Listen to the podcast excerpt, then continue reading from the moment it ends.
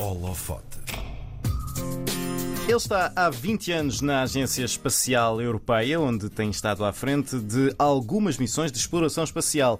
O engenheiro português foi chamado para ser um dos diretores de voo da sonda JUICE, Jupiter Icy Moons Explorer, lançada no dia 14 de abril em direção a Júpiter e que tem como missão investigar este planeta e algumas das suas luas geladas e perceber se estes corpos celestes reúnem condições para suportar vida.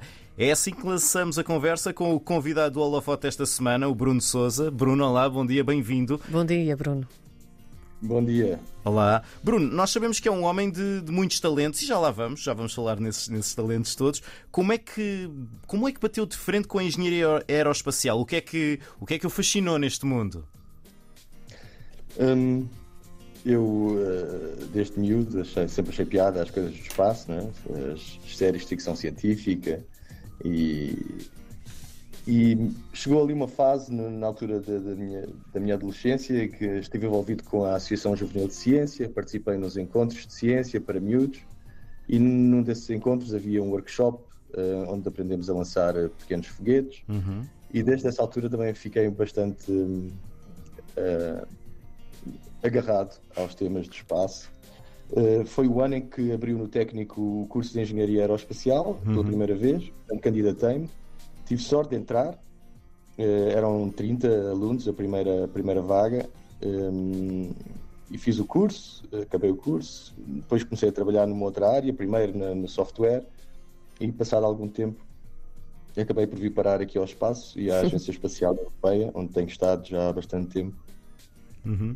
E, e, como é que hum, este percurso, ou seja, depois como é que a história uh, deste caminho o levou a ser um, diretor de voo? Como é que se chega lá?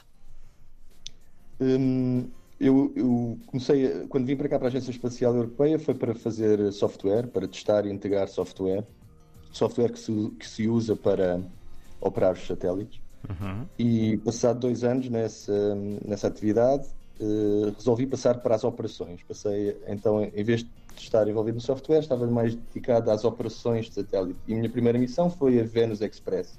E logo entrei para a Venus Express no ano em que foi lançada. Portanto, fiz o lançamento da Venus Express, trouxemos o satélite para Venus. Um, ehm, estive ainda envolvido nas operações de rotina de satélite durante vários anos, até cerca de 2000 e... até finais de 2012. Uhum. Um, e depois passei para, para um outro satélite, Solar Orbiter, também adquiri experiência aí. Nessa altura foi uma fase, era, o satélite estava em fase de desenvolvimento, em fase de desenho e implementação. Estive envolvido nessa fase. Depois passei a ser chefe de operações de uma missão chamada Cluster, quatro satélites a voar em formação, perto da Terra, a medir uh, o, no, o, nosso campo magnético e, uh, uh, em geral, a fazer ciência da magnetosfera. Uhum. E passados alguns anos como chefe de operações dessa missão, passei a acumular a responsabilidade pelas operações do Solar Orbiter, que entretanto já estava lançado, e agora, desde há cerca de um ano e meio, também as operações do BEPI Colombo. Portanto, a minha unidade de operações agora chama-se uh, Missões do, do, Sistema Solar Interior, incorpora essas três, três missões, portanto, estão todas sobre a minha tutela. E como, como uh, tenho essa responsabilidade por várias operações e tenho já uma experiência de vários anos. Quando chegou agora o lançamento do Juice e era preciso um segundo flight director para fazer dois turnos de, de, equipas a, a, controlar, ofereceram uma oportunidade de ser um dos flight directors, portanto, ser o, o, o backup do diretor principal. E eu é. aceitei, obviamente. Sim. O, o que é que faz exatamente um, um, diretor de voo, Bruno? Como é que é o, o dia a dia? Um, o, o diretor de voo uh, ele está envolvido nas operações críticas de lançamento uhum. um, e, e, para se preparar para um lançamento é preciso fazer um programa de treino com várias equipas envolvidas.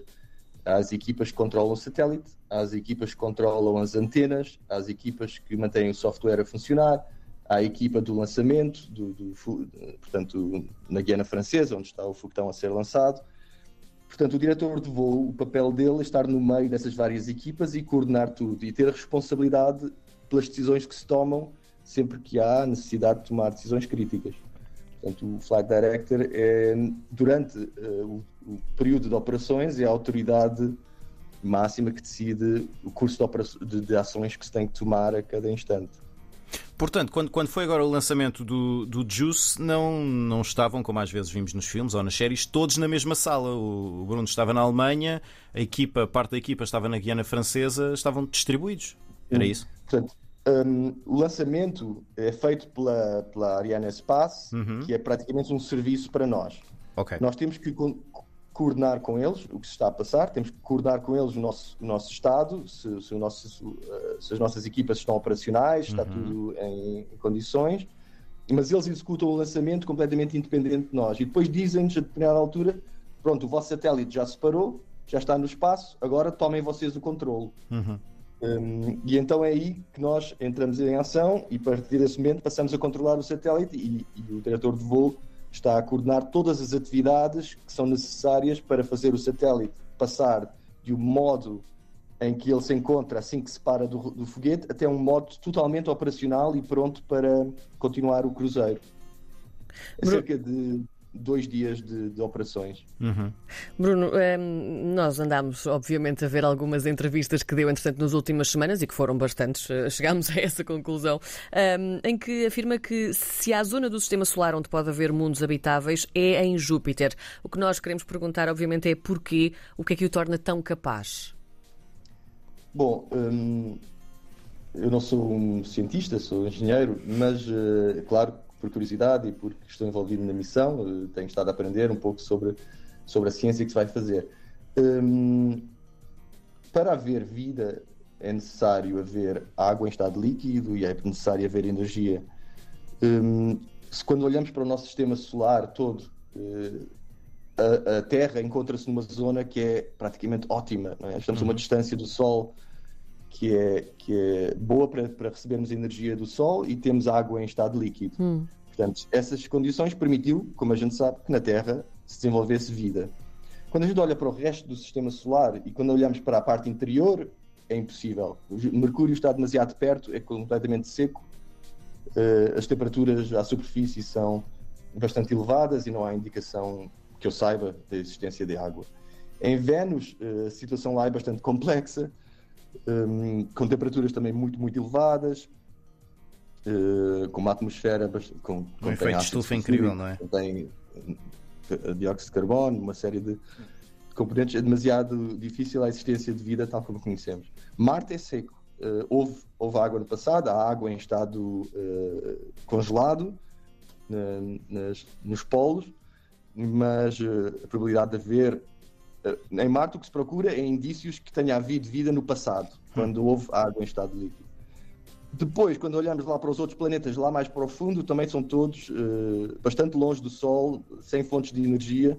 É muito difícil encontrar condições lá. Mas em Júpiter há, há, há é um planeta gasoso que radia bastante energia. Portanto, há há energia e a gente sabe que debaixo do gelo das luas há possivelmente água em estado líquido. Portanto, havendo energia e água em estado líquido, são as condições que, em princípio, se considera suficientes para haver, ou pelo menos necessárias para haver eh, vida. Uhum. E é uhum. isso que vamos investigar, portanto, esse tipo de ambientes, uhum. se tem essa capacidade para, para ter vida. Hum. A, a, a, viagem agora da JUICE até, até Júpiter vai, vai ser longa, só entra na órbita de Júpiter em, em 2031. O que é que há para é. fazer a, até lá, entretanto? Bem, um, agora nós estamos na fase que nós chamamos de comissionamento. É a fase a seguir ao lançamento, em que a equipa um, testa todos os equipamentos da nave todos os equipamentos principais, os equipamentos redundantes, testa todos os instrumentos, calibra os instrumentos, faz o desdobramento de todas as antenas. Uhum. Este satélite tem vários, vários dos instrumentos têm antenas desdobráveis que é preciso estender. Estamos nesse processo. Um, portanto, para já estamos bastante ocupados. Os próximos três meses é testar o satélite de uma ponta à outra, que está tudo a funcionar. Depois uh, entramos na fase de cruzeiro, que é a fase de, de em que vamos levar o satélite até Júpiter. Ele não vai numa trajetória direta, uhum. porque não temos energia suficiente. O, o foguete eh, só nos consegue dar a velocidade suficiente para sair da Terra, mas a nossa trajetória vai nos trazer de volta à Terra daqui a um ano e meio, em agosto de, do próximo ano. E vamos usar a gravidade da Terra para ganhar mais energia. Depois vamos fazer a mesma coisa em Vênus e duas vezes mais na Terra. E depois desses que nós chamamos flyby ou manobras assistidas por gravidade. Depois dessas manobras, vamos ter então energia suficiente para estar numa trajetória que nos vai levar a interceptar Júpiter. Uhum.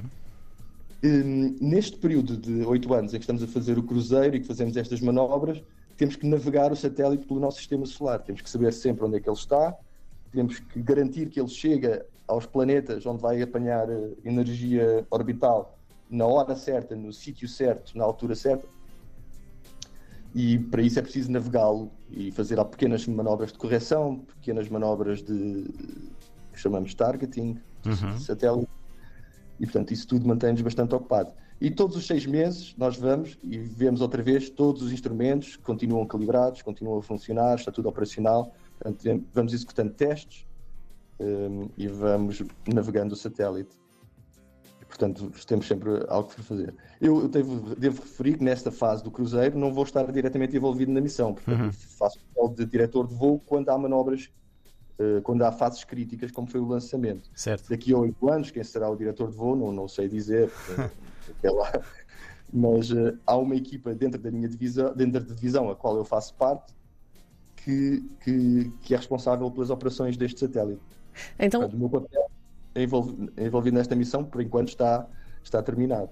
Agora vou seguindo como curioso e como está aqui a acontecer uh, tenho a possibilidade de seguir o que está a acontecer à missão. Ver na primeira então, fila. Mas vamos supor que uh, o Bruno é diretor de voo em 2031, não é? Quando se, uhum. quando se espera então que, que a sonda um, ehm, deva entrar na órbita de, de Júpiter. Uh, nós também lemos que, que o Bruno diz que o maior desafio uh, não é o lançamento, mas sim a chegada. Uh, que tipo de dificuldades é que poderão existir nesta altura? Conseguimos prever ou nem por isso? Sim.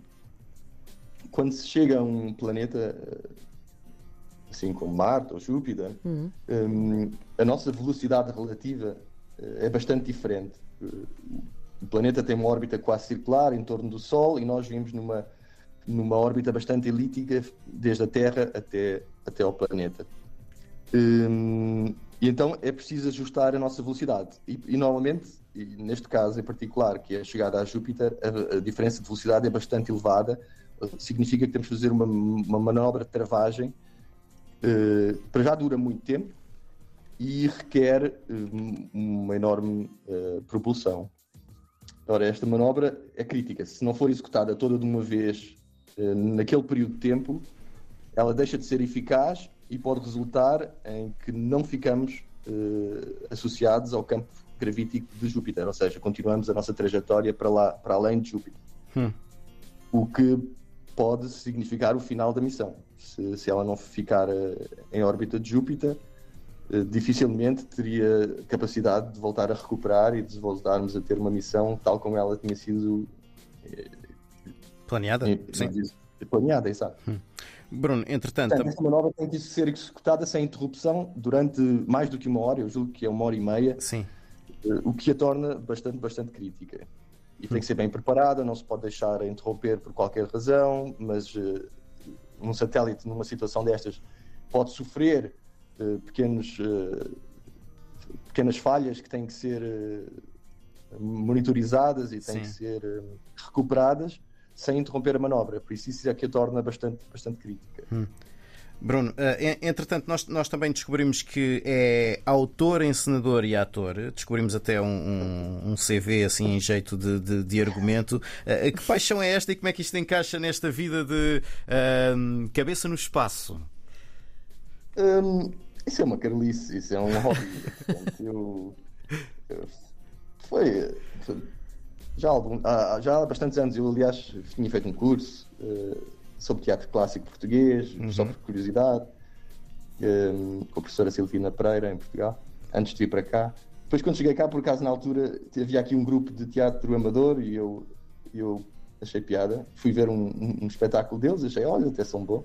Sim. Uh, depois fui juntar-me, perguntei se podia assistir a, a, uma leitura de peças e pronto. Daí começou, começou a fazer, comecei a entrar em algumas das peças como ator mais tarde comecei a escrever umas coisas e, e, como o grupo estava bastante aberto, começámos a ensiná-las e a, a pô-las em espetáculo. Isso é uma carolice, é assim, não é. Não é Era? Não é Está no passado, já, é não, já, não, já não é presente?